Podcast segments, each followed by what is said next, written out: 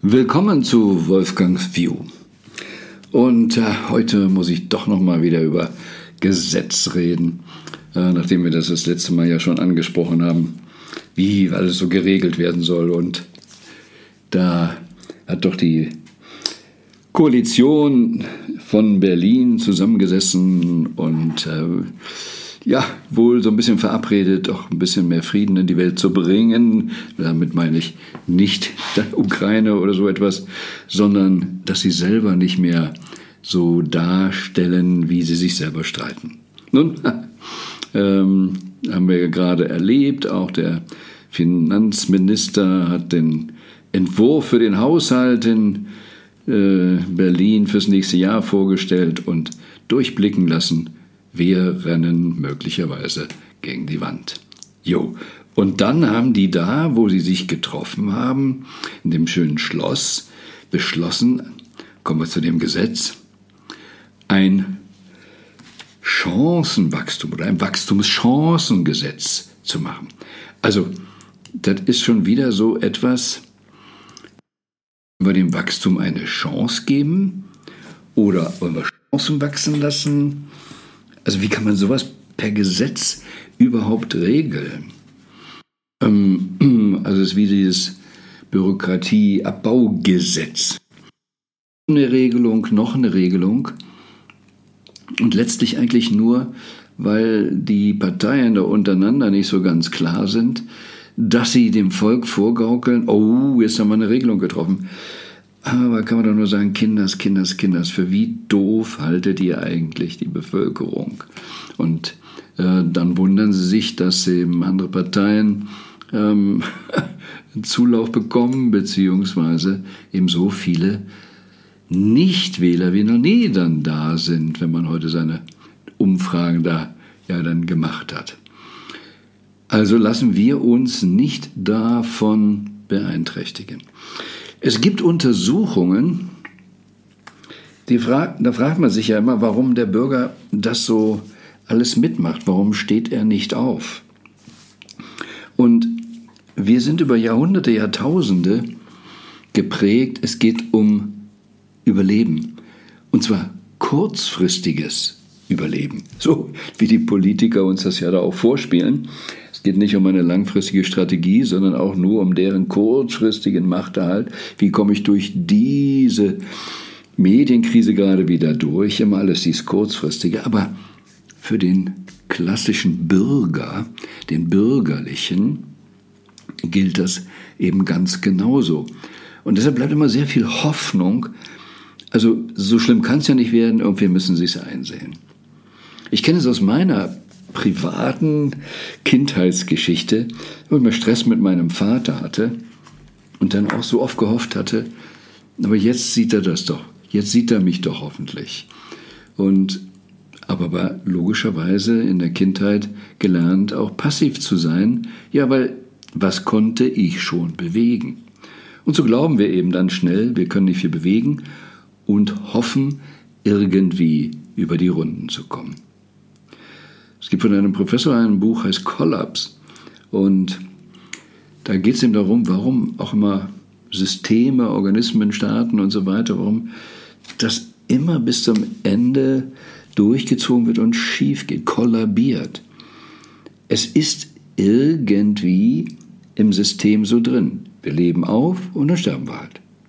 Und wir hoffen, dass jemand anders es regelt. Klassisches Beispiel ist ja auch Unfall auf der Straße, einer ist verletzt und können viele Leute drumherum stehen. Keiner tut etwas. Irgendwie, irgendjemand wird es doch wahrscheinlich tun.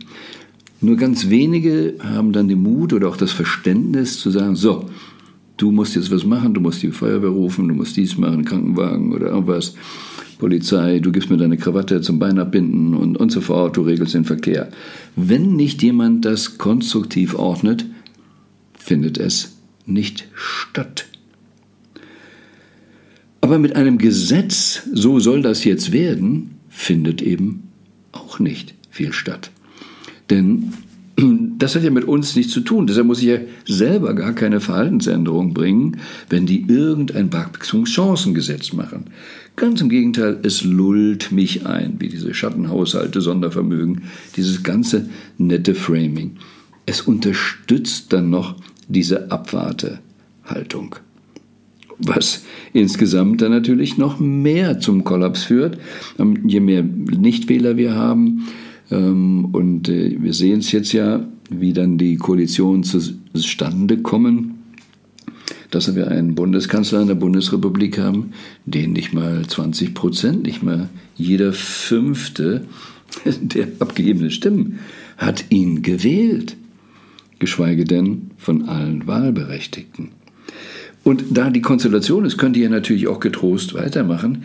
Es gibt ja fast keine Konsequenz. Und sie haben den ganzen Apparat und das ist so wie bei Fußball auch ein Heimspiel, ähm, gewinnt man ja leichter. Die haben den ganzen Apparat, um sich immer positiv darzustellen und dieses Spielchen weiterzumachen. Und es ist nicht ihr Geld, sie haben keine Verantwortung. Da kommen wir noch zum anderen Thema, ähm, aber natürlich auch deren Kompetenz und in Facebook und in sozialen Medien gehen ja so viele Clips rum, ähm, dass man eben weiß, dass da wir viele Menschen haben, die an wichtigen Stationen sind, ob sie nun Fraktions- äh, oder Parteivorsitzende sind oder auch Minister, die keine richtige Ausbildung haben, nie irgendwas Praktisches im Leben nachweisen können, sagen, das habe ich erfolgreich aufgebaut, da habe ich Arbeitsplätze geschaffen, etc. Oft das Gegenteil, aber sie machen jetzt die Regeln. Viel, wie oft gesagt, schon ideologisch verblendet, aber trotzdem stehen sie nicht auf. Und dann können wir sogar sehen, nicht nur, dass sie ja den Bürgerstress machen, dass es dem Normalo ja immer schwerer fällt, über die Runden zu kommen. Es wird immer teurer, die Inflation etc. Und es hat ja nie was mit den Regierenden zu tun, die machen ja keine Fehler. Ähm, weil es, ich glaube auch manchmal, die glauben das ja auch alles wirklich. Ähm, und, und, und sehen gar nicht, dass man eben die Welt nicht einfach nur mit Geld regeln kann. Es müssen bestimmte Dinge einfach gesund wachsen können. Und das können die Kinder nicht, das in vielen Stellen nicht, geht es eben nicht darum. Und dann werden diejenigen, die eben, sag ich mal, auch durch die hohen Preise geschöpft werden, auch sonst geschöpft. Ähm, Steuern zahlen. Das ist ja das Verrückte, dass Menschen, die arbeiten, einen höheren Steuersatz zahlen müssen als diejenigen, die nur Geld drehen. Ne? Also für die Kapitalanlage muss man die 25 Prozent und für die physische Arbeitskraft kann es sogar noch mehr sein. Und das ist im Prinzip mehrfach idiotisch. Diese Idee mit den Steuern, wenn wir mal ganz weit zurückgehen, hm, da gab es ja nicht viele Angestellte. Da gab es den König, den Kaiser und viele Menschen, die irgendwo ähm, eine Farm haben, im Wald lebten oder dies oder was. Vielleicht hatten sie auch Land vom Kaiser oder wie auch immer. Aber alle haben eigenständig gearbeitet, sich versorgt und deshalb ging es darum, den zehnten Teil abzugeben. Jetzt ist es aber so, es gibt gar keine Vollversorger mehr. Man lebt ja irgendwie doch wirklich in sehr engen Verhältnissen, kann gar nichts mehr alleine. Engen Verhältnissen meine ich insbesondere jetzt auch beruflich. Man geht irgendwo hin und deshalb muss ja auch da schon der Arbeitgeber das gleich ähm, abgeben. Eigentlich verdienen wir nicht, ist ja so ein Vorgaukel, wir verdienen so viel, aber netto kriegt man es ja denn gar nicht, weil es gleich schon an allen möglichen Sozialabgaben und auch Steuern weggeht. Und ein viel höherer Prozentsatz als es die Reichen dann zahlen oder diejenigen, die nicht so hart arbeiten. Und dann kann man sehen, was so ein Bundestagsabgeordneter, wer es durchgehalten hat, da gewählt zu werden, was der bekommt. Und er bekommt fürs Anwesen, es gibt keinen Leistungsnachweis.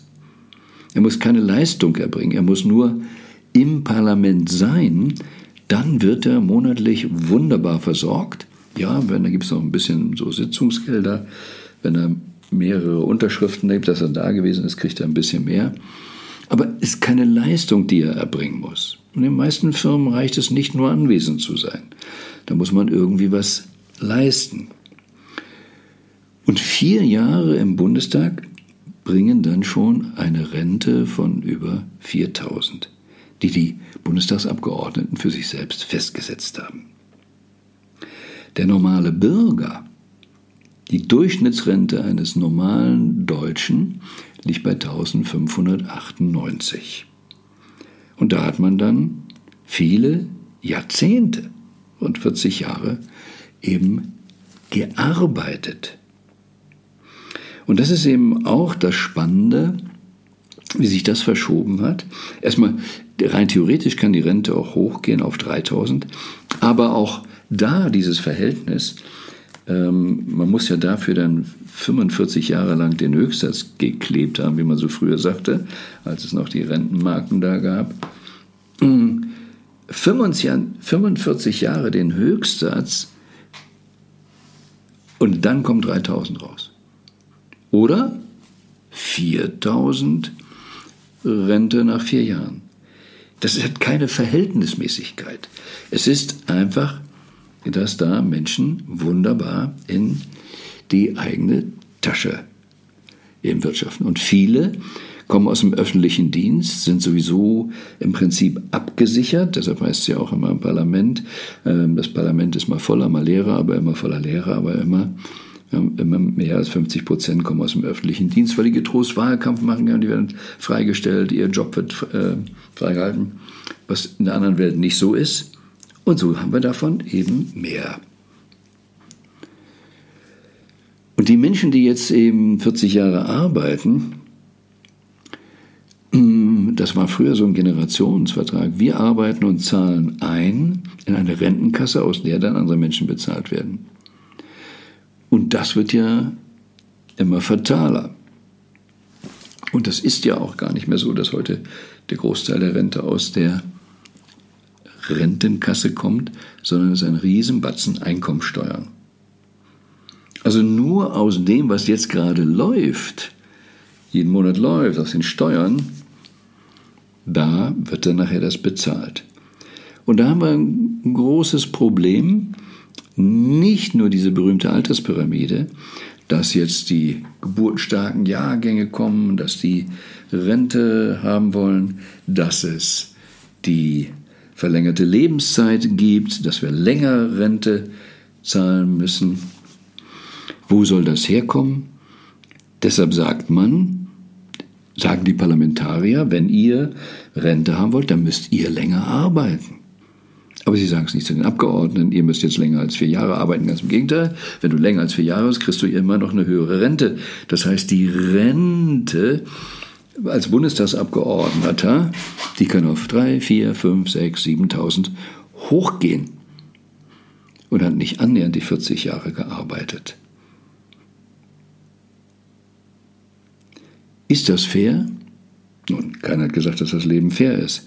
Aber es ist das Spannende, da sind Menschen, viele Menschen, die nicht die Qualifikation haben, wirklich Wirtschaft gestalten zu können, wirklich einen Überblick zu haben über historische Entwicklungen, lange Wirtschaftszyklen, ähm, die andere Länder, andere Kulturen verstehen und sagen, wie kommen wir hier auf diesem Planeten mit unserer Nation klar, dass unsere Nation stark wird aber sie können eben entscheiden, wie viel sie in die Kasse greifen und das, was sie für sich als Rente festgelegt haben, bleibt dann ein Leben lang, solange sie dann nachher rentenberechtigt sind. Lange, lange, lange, lange, lange.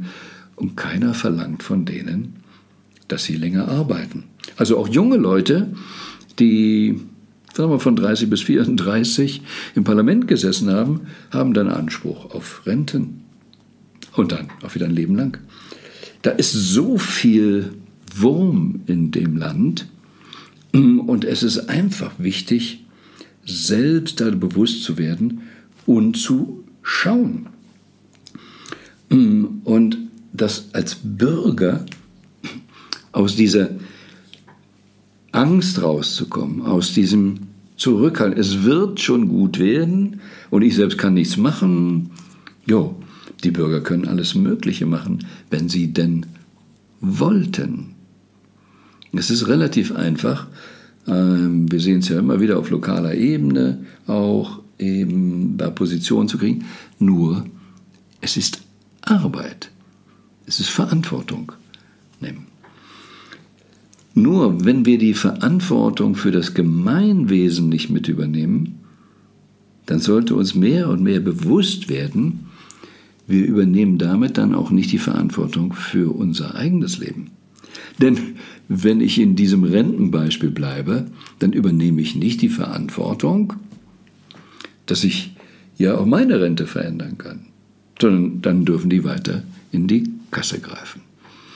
Und das mit diesem Rententhema ist eher, wenn ich meine eigene Rentengeschichte sehe, hm, ich habe ja nun mein Leben lang das Angestellten-Dasein vermieden. Ich habe während des Studiums gejobbt, da hatte ich eine Steuerkarte und ich war auch mal zwei Jahre ähm, für die Ausbildung eben äh, Referendar, um Anwalt zu werden.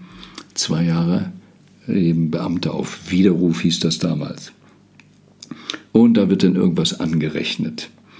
Und jetzt, in meinem Alter, hier habe ich gedacht, ach, jetzt könnte ich doch eigentlich mal äh, schauen. Und dann habe ich letztes Jahr mal ähm, zum 70. Geburtstag gesagt, ach, ich könnte doch mal, vielleicht kriege ich sogar Rente, gibt es da irgendetwas? Und sehe da, man hat dann ausgerechnet, mir stehen 125 Euro zu. Das ist jetzt in diesem Juli rapide angestiegen auf 131 Euro. Spannend, es war vier, fünf Jahre in der Schweiz, äh, bis zum 65. wurde gerechnet. Ähm, und aus der Schweiz kriege ich 150 Franken. Schon mal spannend. Ähm, hier bin ich kürzer und kriege trotzdem mehr Rente. Nun könnte man natürlich sagen, ja, Wolfgang, das ist ja auch alles richtig so, du warst immer selbstständig und du hast ja auch in die Rentenkasse nichts eingezahlt. Und dann sage ich mal so, jein. Ja, ich war selbstständig. Und ich habe eben keine Tätigkeit gehabt mit Steuerkarte, wo ich auch monatlich in die Rentenkasse eingezahlt habe. Aber ich hatte Angestellte. Ich habe Angestellte, ich habe Arbeitsplätze organisiert. Ich habe auch mit ähm, Beratung oder auch im Network, mit dem Vertrieb, den ich für ein Unternehmen aufgebaut habe, gesorgt dafür, dass Deutschland, die Bundesrepublik Deutschland, Millionen von Steuereinnahmen hat. Millionen von Steuereinnahmen habe ich organisiert, dass die Bundesrepublik das kriegt. Also vom Ergebnis für die Republik, wirtschaftlich gesehen, habe ich deutlich mehr gemacht als viele, die 30 oder 40 Jahre ihre Steuerkarte haben. Da will ich das jetzt nicht menschlich werten oder dass die Leistung auch ein Angestellter, der vielleicht wenig Gehalt kriegt, kann dazu beitragen, dass insgesamt ja mehr läuft. Aber dieser Vergleich, derjenige bekommt, weil er eingezahlt hat, 1500 äh, Rente und Wolfgang kriegt eben 131 Euro, ähm, weil ein bisschen wird angerechnet. Und das ist ein, ein Teil der Krux, es ist egal, wie viel für das Land geleistet wird, in meinem Fall, und man kriegt nichts.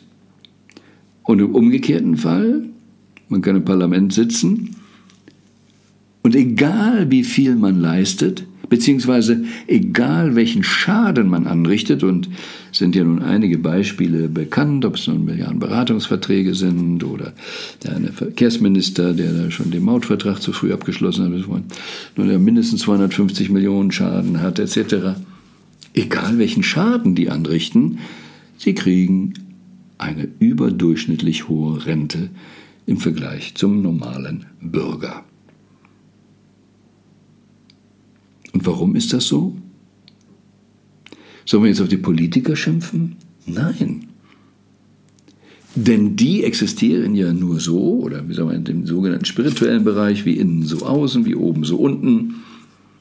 Solange der Bürger ihm sagt, ich möchte diese Verantwortung ja gar nicht übernehmen, ich will ja da gar nicht mitreden, und so einen freien Raum lässt für alle, naja, dann ist es doch logisch, dass diejenigen da reinspringen, die sagen, oh, hier ist es doch viel, viel einfacher. Okay, ich muss auch anwesend sein, ich muss reden, schwingen oder irgendwas, aber ich muss ansonsten keinen besonderen Nachweis bringen, keine Leistung, keine Resultate in dem Sinne erbringen, an denen ich messbar bin. Jo. Also, diejenigen, die nun da im Parlament sitzen und wenn das irgendwo in der Republik dann nicht klappt, ja, da müssen wir jetzt ein Gesetz für machen.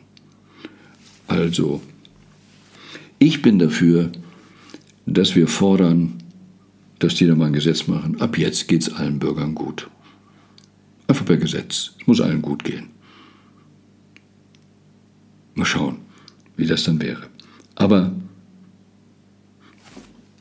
nehmen Sie für sich selbst die Verantwortung, dass alles gut wird. Und wenn ich sage, das Beste kommt noch, dann bitte nicht so bürgerlich ausruhen. Das Beste wird kommen, aber es werden manche zwischendurch Schmerzen haben, weil das Beste kommt immer. Der Sommer kommt immer nach dem Winter. Aber wie man durch den Winter kommt, das muss man selber entscheiden. Also, ich bin sicher, dass wir in diesem Jahrhundert noch einen Wohlstand sehen werden, den wir bisher nicht denken können. Nicht mal denken können. Aber ich bin auch sicher, wie es so oft eben gewesen ist, dass diejenigen, die eben nicht ihre Weiterentwicklung machen, auch zurückbleiben können und nichts davon abkriegen. Also die Verantwortung für sich selbst übernehmen ist das eine, aber dann auch dafür zu sorgen, dass diejenigen, die einen vertreten, wie es heißt, dass die auch die Verantwortung übernehmen. Und das ist relativ einfach. Das kann man im Wahlkreis ja mit beginnen. Wer fordert seinen Bundestagsabgeordneten? Wer engagiert sich kommunal oder landtagsmäßig? Also es lohnt sich einen Teil der Zeit, und ich finde es auch sowieso dann eigentlich auch nur dann sinnvoll und gerecht, ein Teil für das sogenannte Gemeinwesen, Gemeinwohl der Zeit einzusetzen.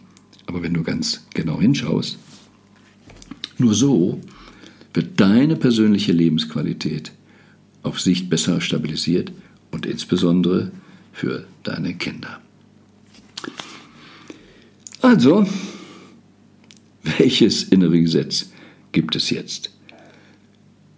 Persönliches Wachstum ist also mehr als wichtig und bitte nicht nur ein Gesetz, sondern, wie es so heißt, es gibt nichts Gutes, außer man tut es. Also tu wachsen, nutze alle Möglichkeiten. Das Universum, die Welt hat nicht den Mangel, nur einzelne Menschen haben den Mangel. Wir haben genug Geld, wir haben genug zu essen und wir haben demnächst dann auch alle möglichen Robots, wir könnten ein Leben wie im Paradiese haben. Aber wir müssen uns dafür entscheiden und dann ganz bewusst das auch regeln und dafür eintreten. Sonst bleibt es nur für wenige und die Sklaven bleiben die Sklaven. Also, wachen wir auf.